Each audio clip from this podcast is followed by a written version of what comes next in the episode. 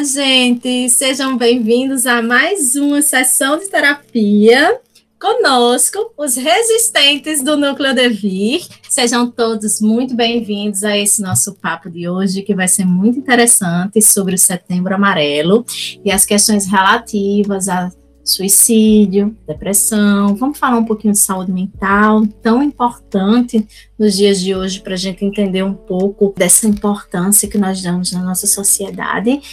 E aí, para esse bate-papo, eu, Luciana Rodrigues, psicóloga clínica do Núcleo Devi, estou convidando para participar comigo aqui nesse momento Aline Costa, psicóloga clínica também do Núcleo Devi. Seja bem-vinda, Aline.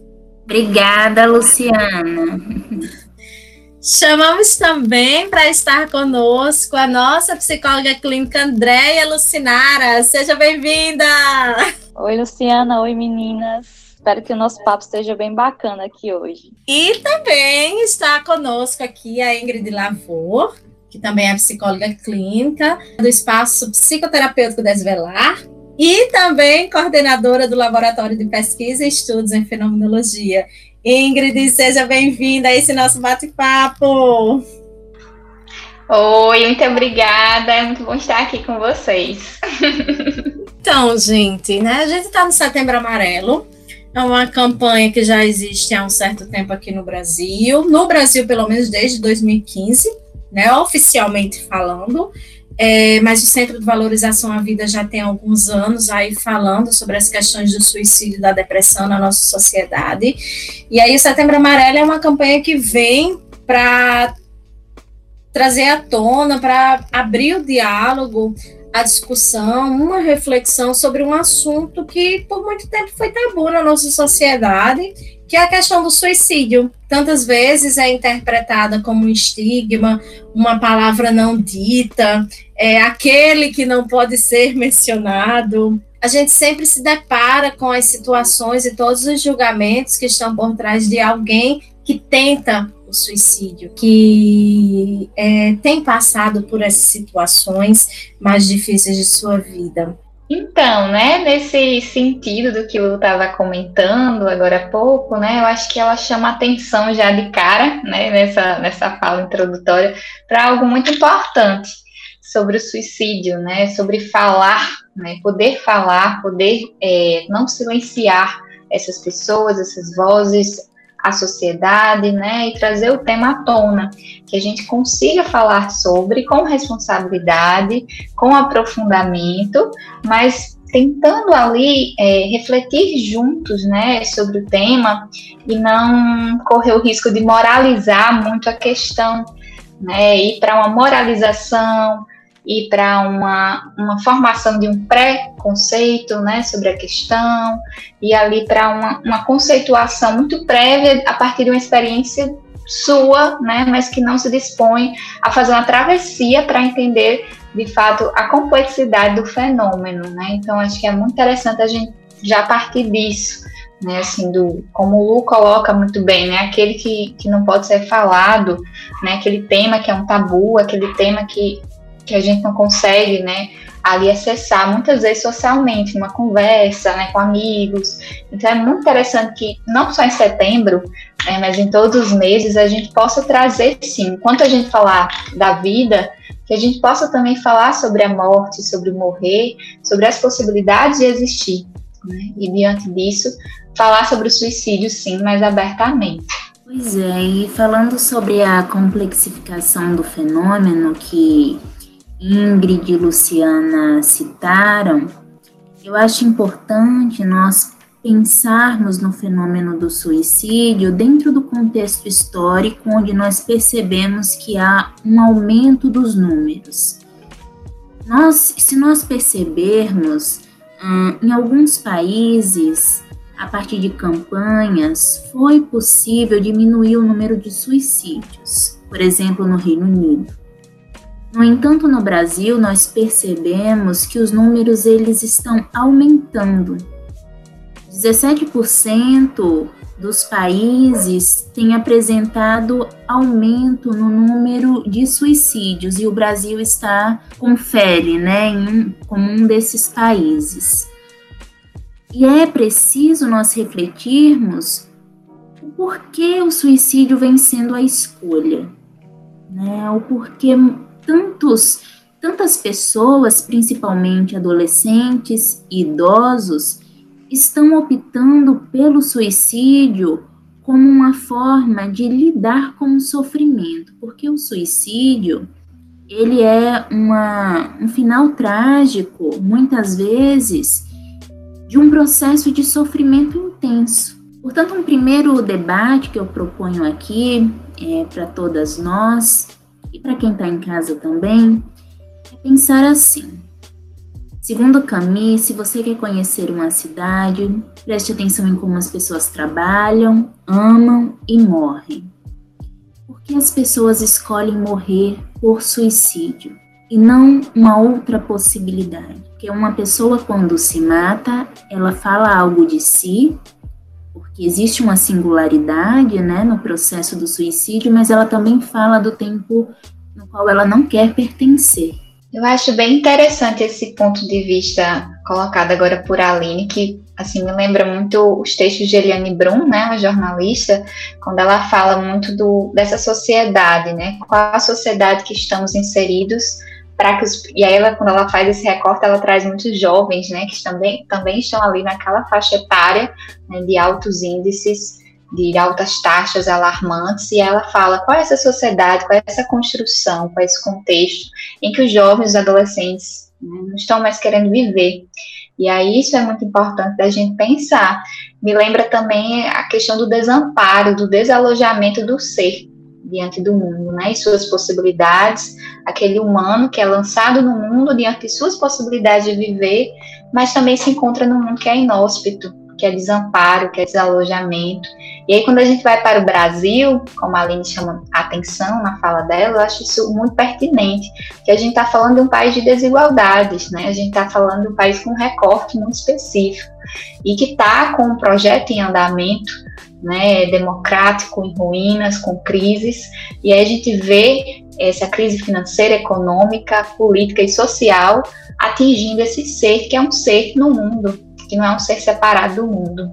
Acho que pegando um pouquinho do gancho de, de, de falar um pouquinho sobre o contexto histórico, do quanto isso perpassa é, e influencia também nesse sofrimento humano, a gente vê muito frequentemente, principalmente na internet, né, o quanto existe, o quanto existe um incentivo para a gente estar tá feliz o tempo todo, para a gente demonstrar sempre felicidade, para a gente sempre mostrar tá bem, a parte bonita da vida. E que espaço é esse que a gente tem para, de repente, falar sobre o sofrimento? E não só sobre o sofrimento, mas, mas pelo suicídio, né? Suicídio é, ainda se torna ainda mais tabu do que falar pelo do próprio sofrimento. O Setembro Amarelo, é, ele mesmo sendo uma iniciativa bacana, né? É, às vezes a gente tem que tomar só um cuidado de a gente não, não lembrar que essas questões de suicídio, de repente, estão só no mês de setembro, né? Na verdade, é um tema propício para o ano inteiro, né? A gente falar sempre de saúde mental, estar tá sempre atento a isso. Às vezes me preocupa em alguns momentos que as pessoas querem abrir as caixinhas de mensagem, né? Ah, se você está mal, fala comigo, né? Eu, eu, eu me sinto preocupada quando eu vejo esse tipo de mensagem, né? Porque será mesmo que as pessoas estão tendo é, abertura suficiente para ouvir e para sustentar a dor do outro e de repente para pensar com ela caminhos de cuidado, porque ouvir é importante, mas é mas é interessante também que seja pensado o caminho de cuidado, né? e às vezes o apoio familiar, o apoio de amigo, ter alguém que discute e que te, que, que te escute e fale com você também é importante, né? Mas às vezes a gente também precisa de um suporte, muitas vezes profissional. Então, assim, em que medida, assim, a gente de fato está é, ouvindo esse sofrimento, ou a gente está querendo entrar mais numa, numa certa modinha de um mês de, de, de de repente me mostrar ser empático na internet, mas até que de que ponto eu estou educada emocionalmente para sustentar aquilo também. Lúcio, o que você está colocando, acredito seja muito importante, porque nós vemos é, muitas atitudes desse tipo através das redes sociais de, ai, se você está passando por alguma coisa, me chama na, no direct, vamos conversar, vamos trocar uma mensagem.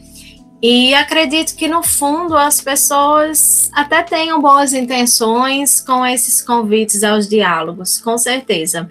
E aí, uma coisa que essas pessoas acho que é importante, né, que não desconsiderar a iniciativa dessas pessoas de tentar fazer o diálogo fluir, mas lembrar que é só um diálogo imediato, que sempre nesse diálogo faça a orientação para procurar os especialistas, né? E até mesmo se você realmente se disponibiliza a fazer, mesmo que seja esse diálogo rápido, estou aqui para conversar, me fala como você está se sentindo hoje, que ao menos você tenha um mínimo de percepção das coisas que podem ser ditas ou que não podem ser ditas, que podemos ou não podemos dizer.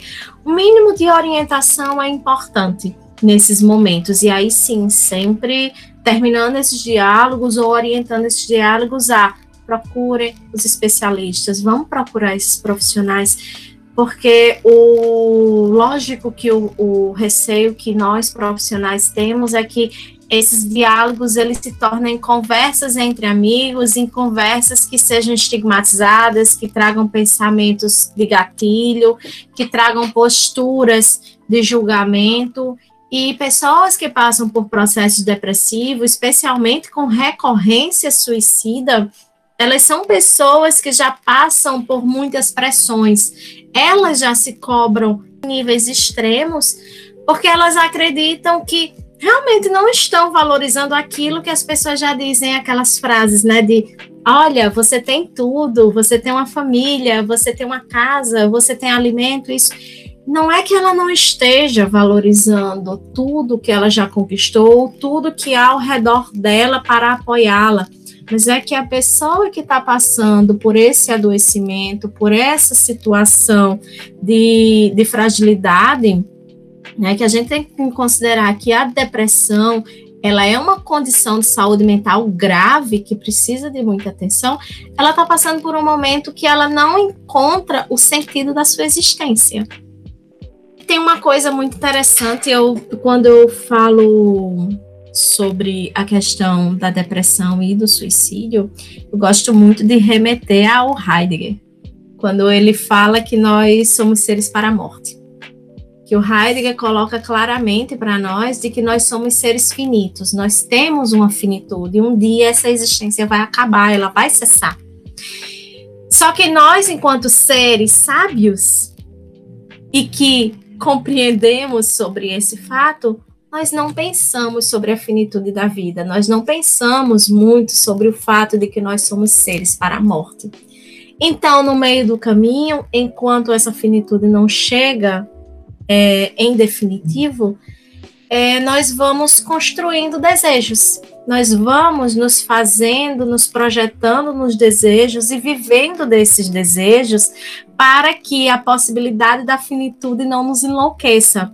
Porque chegar à finitude significa não realizar, inclusive, nossos desejos.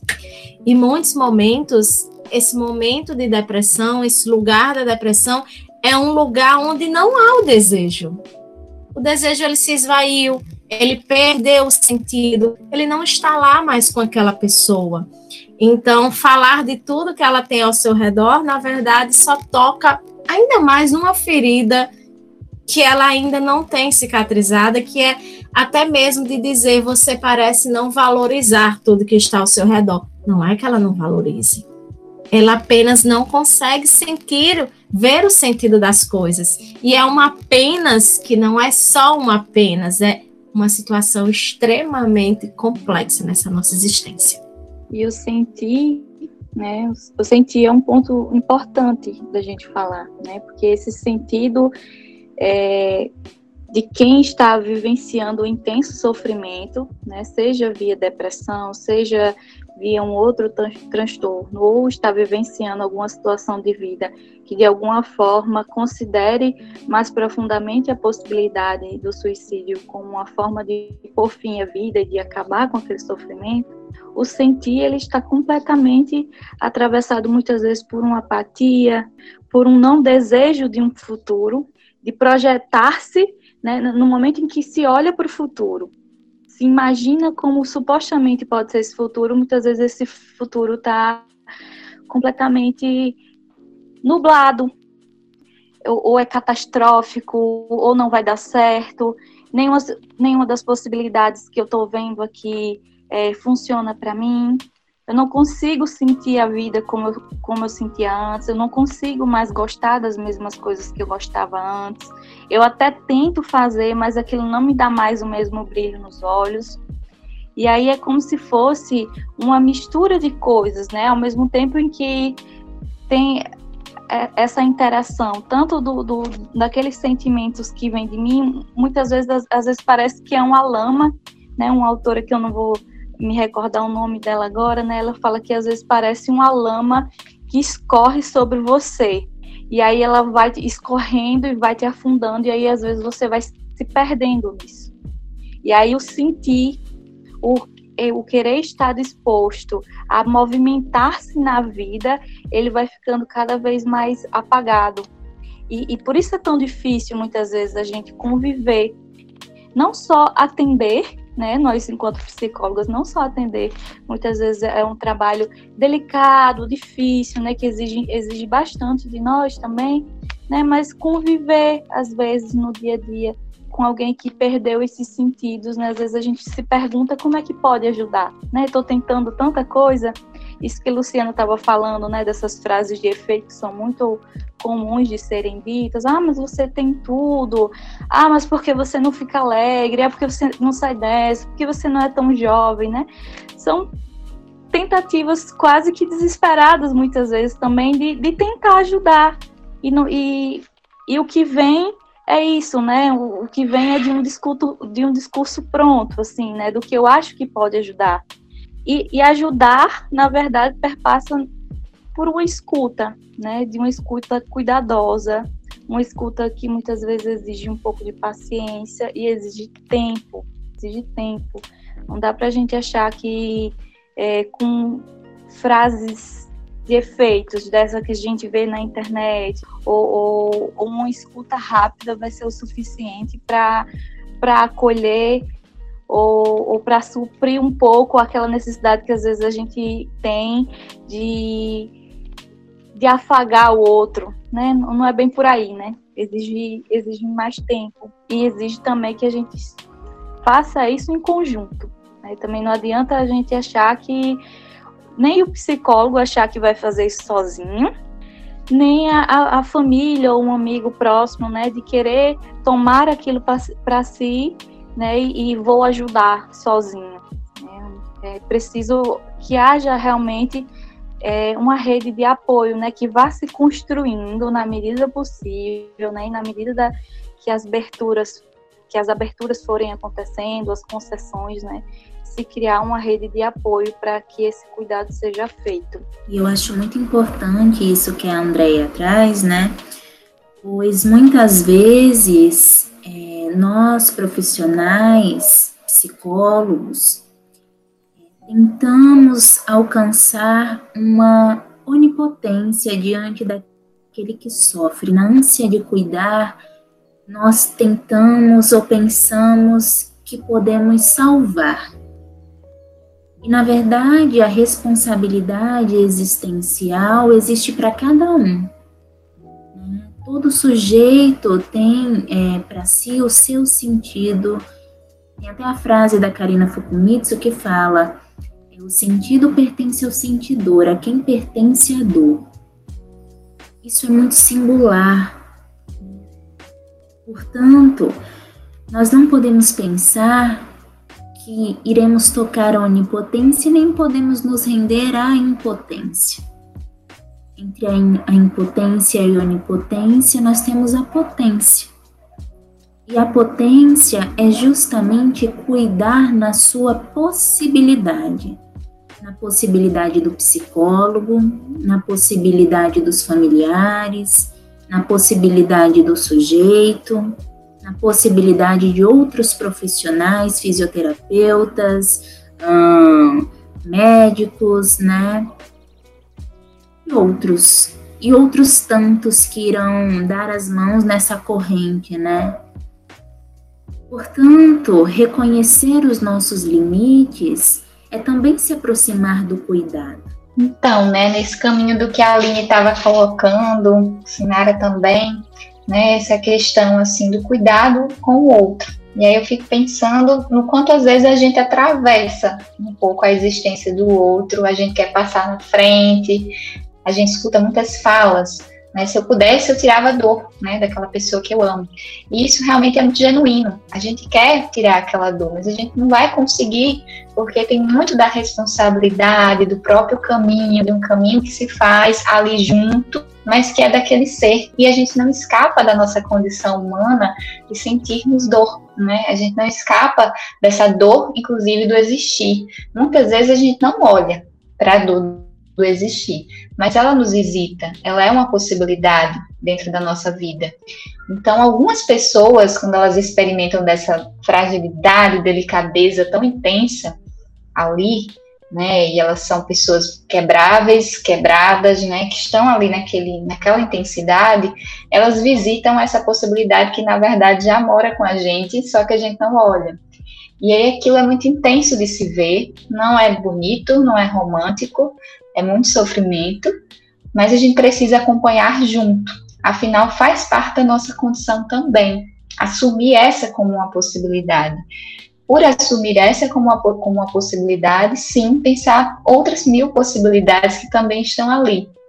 Então, ao tentar ajudar o outro, é muito importante que a gente também pense no nosso caminho, na nossa existência, que a gente lembre das nossas possibilidades e aí sim pensar junto. Né? O que, que eu posso fazer? Será que eu posso ir junto com essa pessoa, tentar acessar uma equipe né, de saúde, profissionais, como a André Lucinara bem coloca, não só o psicólogo, né, muitas vezes é muito bem indicado também um médico psiquiatra acompanhando o caso, né, e uma equipe de saúde ali, né, envolvida. Precisa pensar a nível de país, enraizamento histórico e social e político. Então, a gente também precisa pensar nesse nível macro. E no, no nível mais individual, pensar o que, que eu posso fazer para estar tá junto, para ouvir, para apenas ouvir. Né? Ninguém tem ombros para suportar sozinho o peso de existir, já dizia Miyakoto, né? um autor moçambicano que eu gosto. E aí é muito importante que, que juntos a gente escute, a gente tente compreender, a gente dê um passo atrás e a gente perceba, será que eu não estou atravessando essa dor do humano, né? Essa dor que é dele, que ele está sentindo. Então, acho que é um caminho assim bem importante para a gente pensar. Para nós entendermos a complexidade que existe em torno desse processo, né? Desse chamado definhar existencial que a Karina Fukumitsu traz, né? Nos seus artigos. O suicídio, ele se trata de um fenômeno multifatorial, e por que, que é importante compreender esse aspecto? Porque muitas vezes as pessoas reduzem o suicídio a uma resposta simplista do tipo: essa pessoa se matou porque ela brigou com um namorado. Essa pessoa se matou porque ela não passou no vestibular. Nós podemos até falar de algo que culminou, né? Que, que foi a, a gota d'água mas ainda assim, um copo cheio de água, ele é feito por muitas gotas, ele é formado por muitas gotas. Ou seja, é preciso olhar para esse processo a partir de um olhar mais abrangente. Uma outra coisa importante de se notar é que ao longo da fala de todas vocês, nós percebemos é, um pouco dessa visão essa visão que não encontra possibilidades no horizonte, né? O horizonte ele aparece nublado, como a Andrea trouxe. Ele aparece, não é possível, não é, não é visto possibilidades, é uma visão muito restrita que o Schneidman, se não me engano, que é o pai da suicidologia, traz como uma visão túnel, que é uma das características de uma, de uma pessoa pode ser uma, uma característica de uma pessoa que está nesse processo, que é esse pensamento inflexível, tudo ou nada, bom e mal, vida ou morte. esse pensamento dicotômico engessado. Um outro aspecto que a Organização Mundial da Saúde traz dentre as pessoas né, que estão nesse processo é a ambivalência, que é preciso clarificar também. Essa pessoa está querendo matar a dor que ela está sentindo ou é a vida? É a vida ou é a dor que está sentindo? E esse processo nos faz também enxergar que o suicídio, é o próprio Schneiderman que traz, que o suicídio é uma solução definitiva para um problema temporário. E clarificar essa ambivalência chega um pouco mais perto de uma, de uma possibilidade que não a morte. Uma outra característica que a Organização Mundial da Saúde traz é o fato da impulsividade. Porque muitos não é causal, não é causa e efeito. Por exemplo, uma pessoa que tem transtorno bipolar, ela vai se suicidar. Não é isso. Mas é que, dentre as pesquisas que relacionam suicídio, os fatores de risco, existem algumas psicopatologias como transtorno bipolar, borderline e depressão que acabam, hum, acabam contribuindo para um ser, um modo de ser mais impulsivo, ou seja, uma pessoa reage mais, ela sente a dor e ela reage. Porque muitas vezes o suicídio ele pode ser planejado, mas em muitos casos ele é uma, uma, um momento impulsivo. Por isso que nunca nós devemos falar em suicídio, nós devemos falar em suicídios, porque ele se expressa de diferentes formas. E a Organização Mundial da Saúde, quando traz esse panorama que eu acabei de colocar, é para mostrar para a gente que, não, que, que respostas simplistas elas não vão satisfazer o fenômeno. É interessante isso que a Aline traz, uma informação, até mesmo da, da preocupação da OMS com os altos índices de suicídio e aí a gente vê, inclusive, os índices de suicídio aumentando entre adolescentes, entre jovens.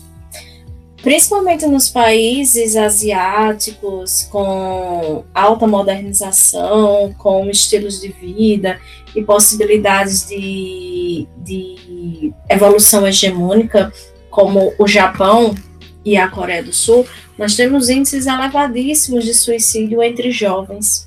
E aí a gente começa a se perguntar né? Se, assim como a Aline colocou, o suicídio como suicídios, a gente falar nos suicídios no plural mesmo, e os suicídios nessas várias formas enquanto um sintoma também dessa, dessa nossa sociedade que tanto nos cobra, que nos pede para sermos hiperprodutivos, para sermos máquinas, para sermos mecanizados.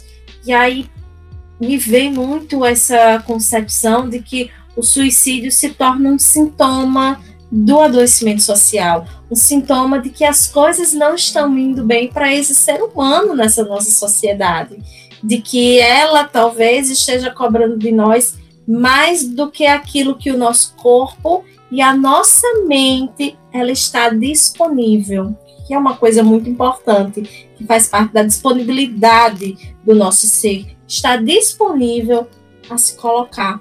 E aí, de repente, a gente começa a ver a psicossomatização dos corpos, as dores que aparecem, as cefaleias, as dores de estômago, as dores nas articulações, músculos que inflamam sem compreendermos, sem causa imediata. A gente começa a entender que a nossa mente, tão sobrecarregada que ela está, ela começa a representar toda essa sua angústia de viver esse toda essa necessidade de aceleramento da existência, ela vai mostrar eu tô doendo, eu não tô bem, não está me fazendo bem, está na hora de pararmos com isso, entenda, compreenda seus limites. A gente vive nessa sociedade que exige muito de nós. E que cada vez mais os desejos eles não partem da essência humana, dessa essência da existência da felicidade, mas da, da essência da, da, da possibilidade do ter. o ter é muito forte na nossa sociedade. Eu tenho que ter alguma coisa, eu tenho que fazer alguma coisa, eu tenho que realizar algo, quando na verdade nós vemos, nós não conseguimos enxergar toda a nossa potência que nós não temos nada a não ser o fato que nós já estamos sendo nessa existência. Nós já pertencemos a essa existência e nós precisamos enxergar essas nossas essências que trazem e que dirigem os nossos afetos e os nossos desejos, que tantas vezes é perdido nas situações de suicídio. É, e essa espécie de, de negação do sofrimento, que é tão comum da gente ver, é, acaba criando um, um fosso ainda maior, se a gente for pensar, porque retira de todos nós a possibilidade de falar sobre um aspecto que em alguma medida todos nós vamos viver em algum momento, que é o sofrimento. Isso se agrava ainda mais em situações em que as que pessoas estão vivendo um sofrimento bem mais intenso. Então, por isso que quando a gente fala para trazer né, é, à luz essa temática, tanto no janeiro, no janeiro branco, como no setembro amarelo, como em outros momentos né, em que a gente deve estar sempre falando sobre saúde mental, é a gente destacar isso, né? Não adianta a gente falar sobre saúde mental negando a existência do sofrimento, né? Ou querendo retirá-lo de toda forma, no sentido de que eu estou vendo o outro sofrer e eu quero tirar dele o sofrimento.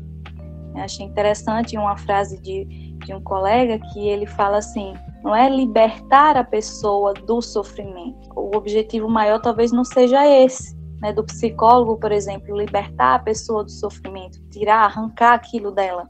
Né? Não só do psicólogo, mas de todos nós que, que de repente podemos tentar ajudar. Mas libertar no sofrimento. Buscar, é, junto com, com essa pessoa que sofre, olhar para o seu sofrimento também com honestidade, como algo possível de ser falado e de ser dito, né, de ser conversado de ser pensado e, e também é, de ser buscado outras possibilidades diante da vida. É, quando a gente está no, no, sofrimento, sofrimento, como a Aline também falou, né, ele nos restringe, ele vai restringindo e constrangendo cada vez mais. Então a gente tende a se encolher, a se isolar, ou muitas vezes a não querer falar sobre isso, né? Justamente num mundo em que muito facilmente uma crise de ansiedade, um ataque de pânico, ou uma tristeza ou um sofrimento muito, muito, profundo, muitas vezes ele pode ser confundido com preguiça, com falta de interesse, principalmente nas, nas instituições de trabalho. Né? A gente vê muito frequentemente o quanto o transtorno mental muitas vezes é ignorado, né? ou, ou a gente finge que não existe, né? porque de repente uma doença física, a gente às vezes consegue ver no corpo, a gente tem exames de imagem específico, e aí se eu tô com um problema na perna, eu tenho como comprovar isso de alguma forma. Sofrimento mental, como de alguma forma ele é invisível, ele muito facilmente ele pode ser confundido com uma série de outras coisas. E aí quanto mais a gente fala sobre isso, é, mais a gente torna possível outras compreensões sobre saúde mental e mais torna possível a possibilidade também da gente encontrar caminhos de cuidado junto com alguém que está num sofrimento profundo. Então, o caminho será que na nossa tentativa de negar que o sofrimento exige, existe, ele de fato vai deixar de existir? Penso que não. Ele vai ficar guardado em algum lugar.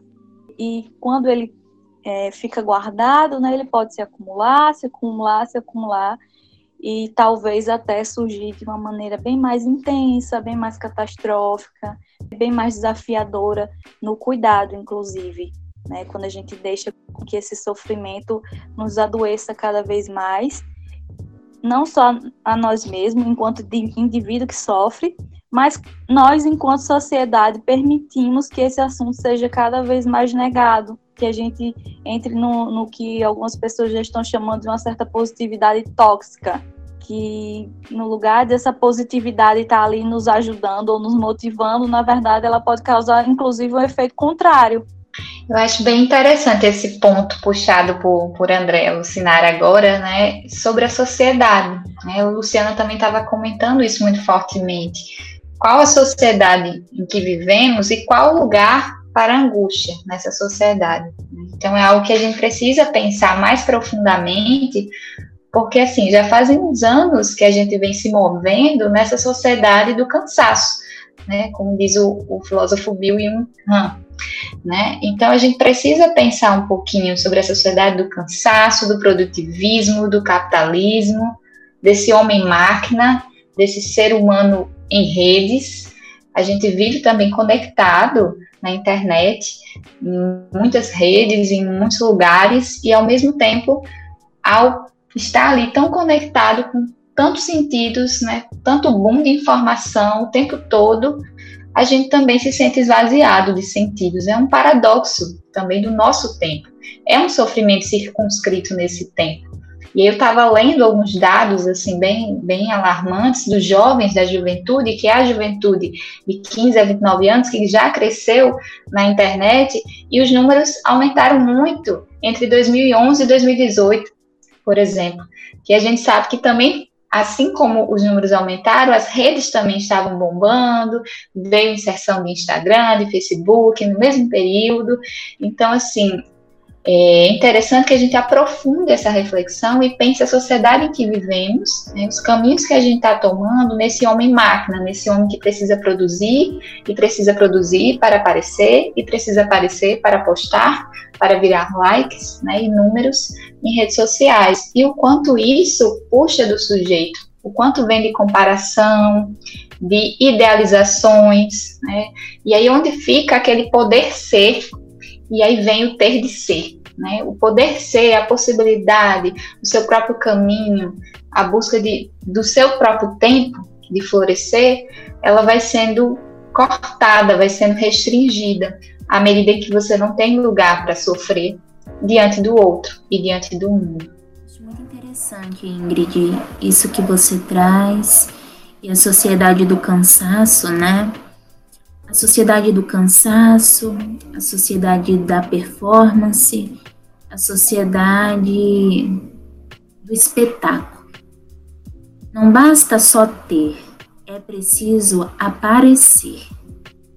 É preciso você demonstrar uma eficiência de modo muito claro para o outro. Nós precisamos que os olhos do outro parece que testemunhem e ele valide esse meu lugar, né? Esse meu lugar de sucesso. E aí você falando sobre esse ser próprio, fico me perguntando sobre isso que existe de único em cada ser.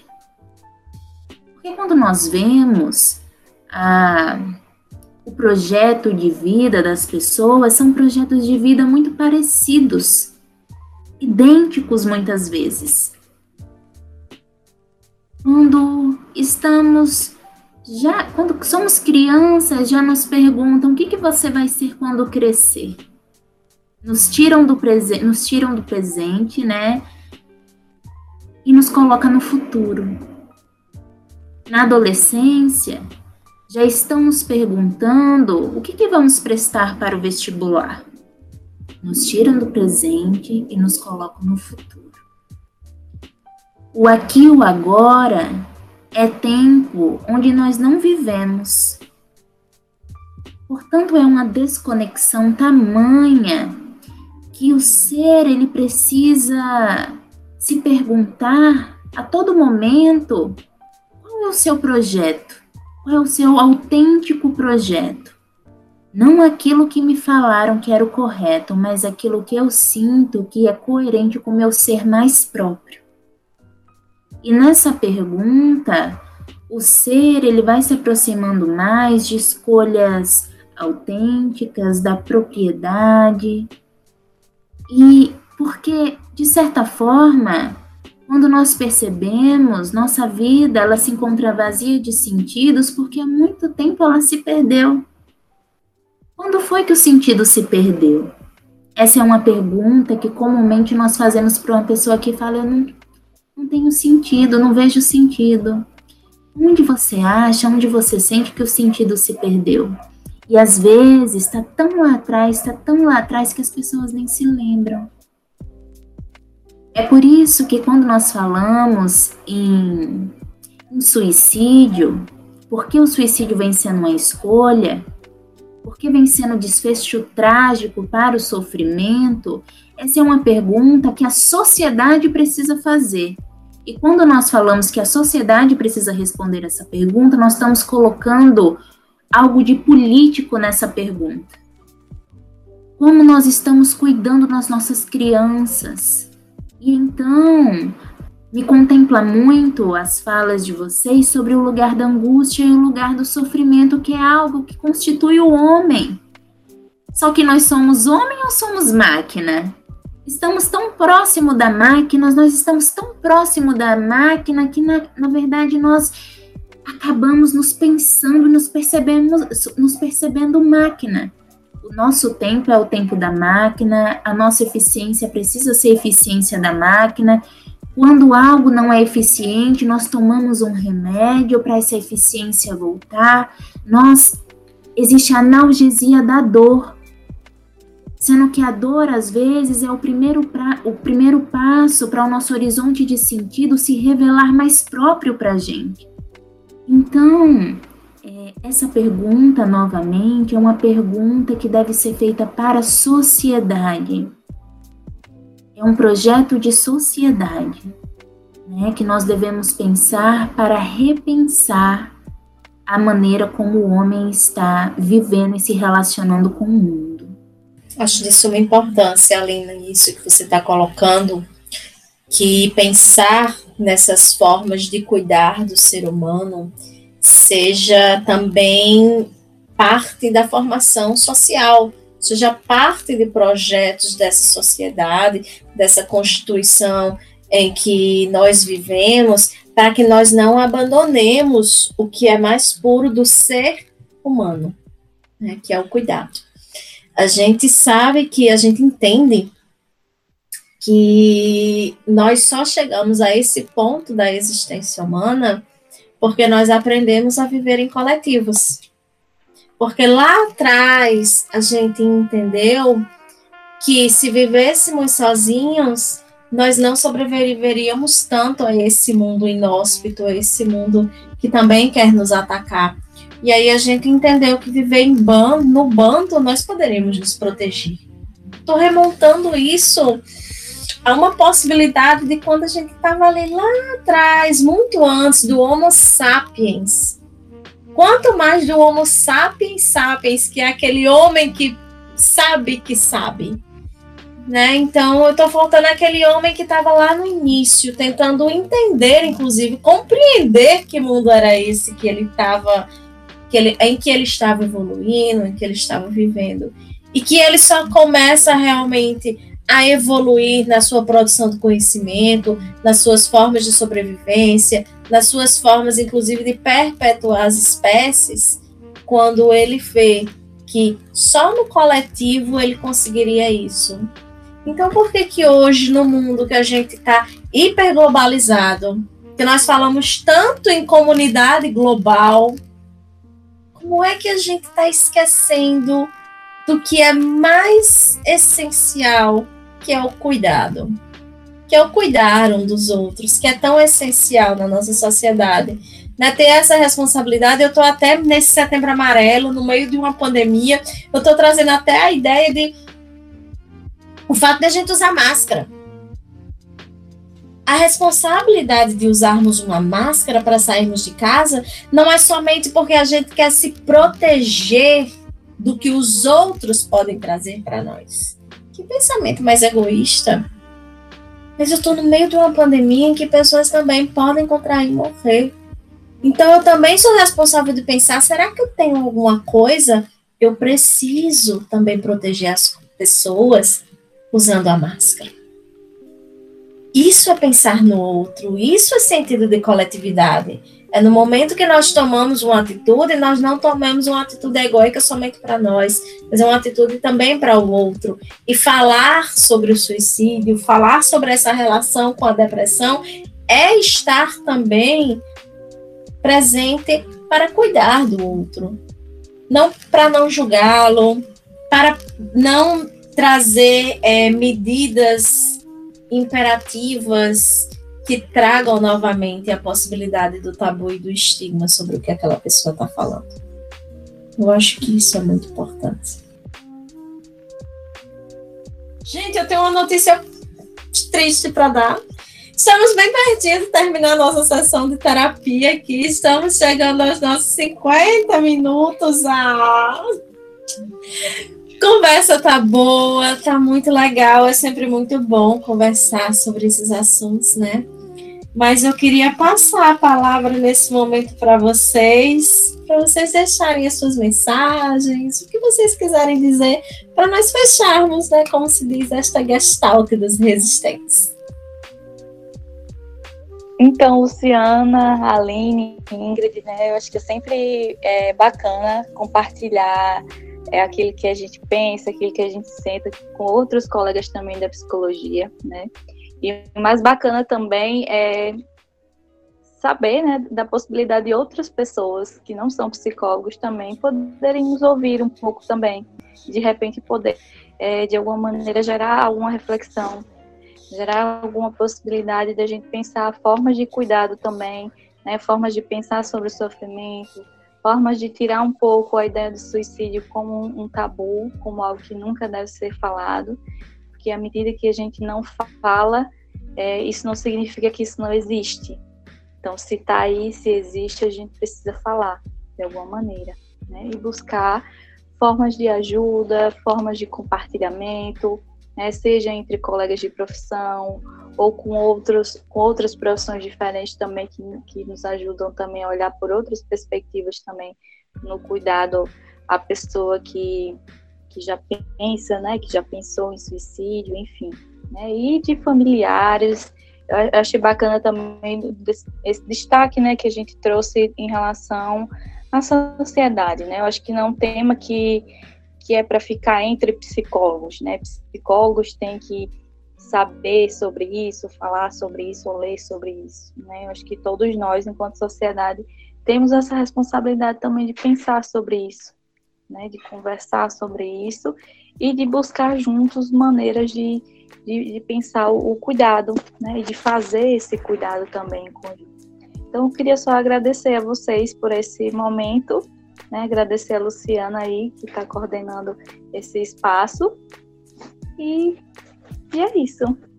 Então, né, queria agradecer também ter estado aqui com vocês. A gente conseguiu conversar, aprofundar, refletir juntas nesse momento sobre esse tema.